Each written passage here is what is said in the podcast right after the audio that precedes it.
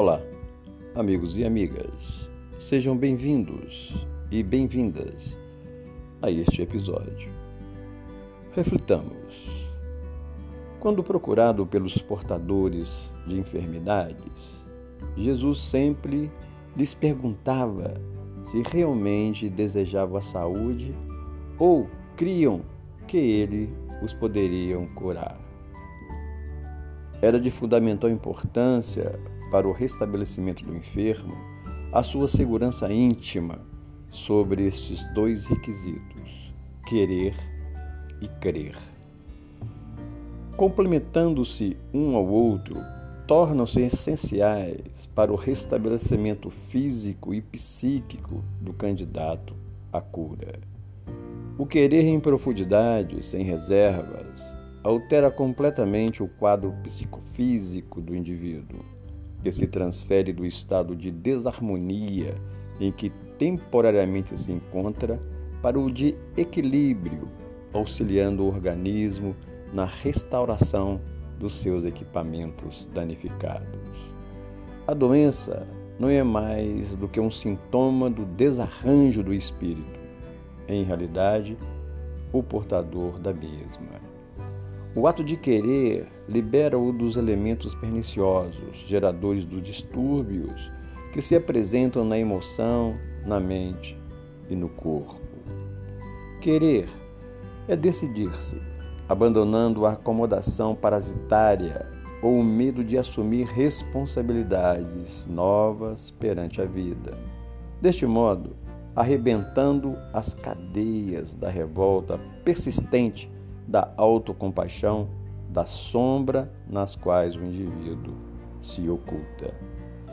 Quem quer, investe, e ao fazê-lo age de forma a colher os resultados ou os resultados almejados. O crer é uma decisão grave de maturidade emocional e humana. A crença vive inata no homem, aguardando os estímulos que a façam desabrochar, enriquecendo de forças a vida.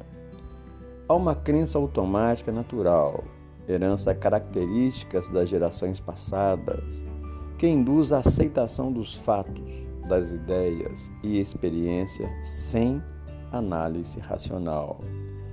E existe outra, que é, que é o resultado da elaboração da lógica, das evidências, dos acontecimentos com as quais a razão concorda. Cresce, portanto, por instinto e por conhecimento espiritual. Quando se quer despojado de dúvida, a crença no êxito já se encontra no bojo do desejo exteriorizado. O receio aí não tem guarda nem as vacilações produzem desconfiança. A paisagem mental banha-se de luz e os componentes da infelicidade se diluem sob os raios poderosos da vontade dirigida.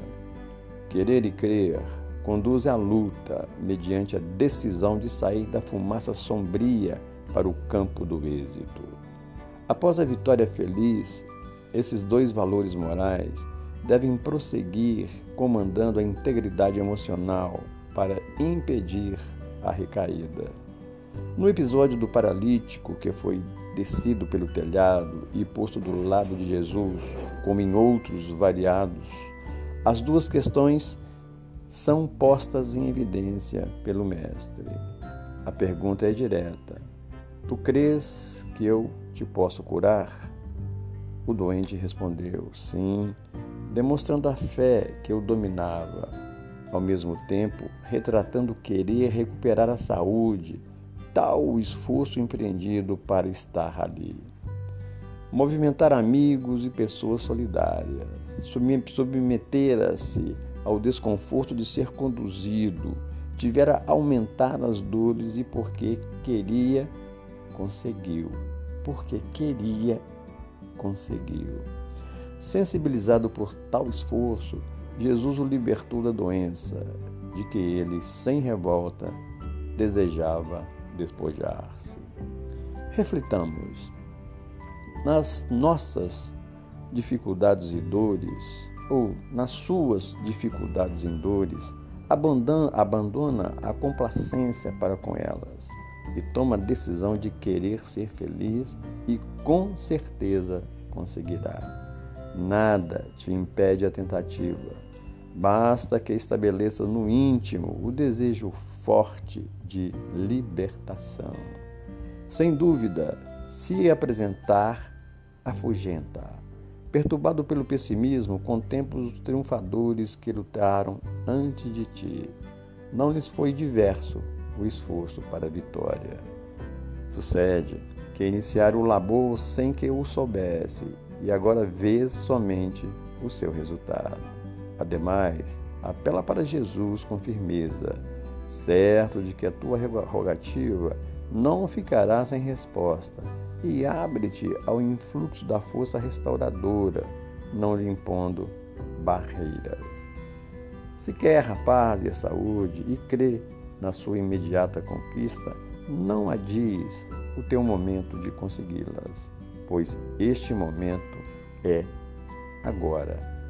Que possamos refletir nesses ensinamentos.